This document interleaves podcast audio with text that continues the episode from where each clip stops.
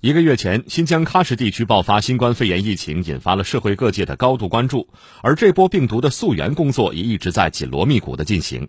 而就在近日，中国疾病预防控制中心流行病学首席专家吴尊友表示，喀什疫情的源头已经找到。我们来听总台央广记者张孝成的报道。我这次呢，在新疆喀什的最重要的任务就是疫情溯源。病毒不会突然的从天而降，他一定是有来头。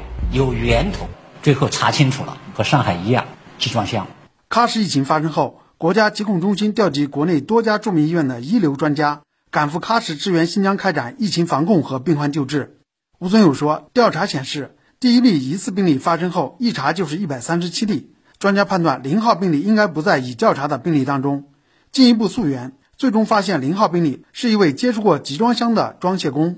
最后我们发现，零号病例就是一个装卸工，他是一个无症状感染者，他传染给他的老婆，他老婆呢又传染给他的丈母娘、他的小姨子，这样的话呢又带到了工厂，就引起了卡车的这一起爆发疫情。吴尊友指出，原来以为冷链可以成为病毒载体，但是在冬季，室外多种物品都可能成为冷链，成为病毒的载体。因此，冬季既要防控人际传播，还要防控物品和人之间的传播。你想一想，到了冬季，温度低于零度的时候，所有的空运、海运、陆运不都是冷链吗？那作为病毒载体的物质多了，我们防范的难度也就大了。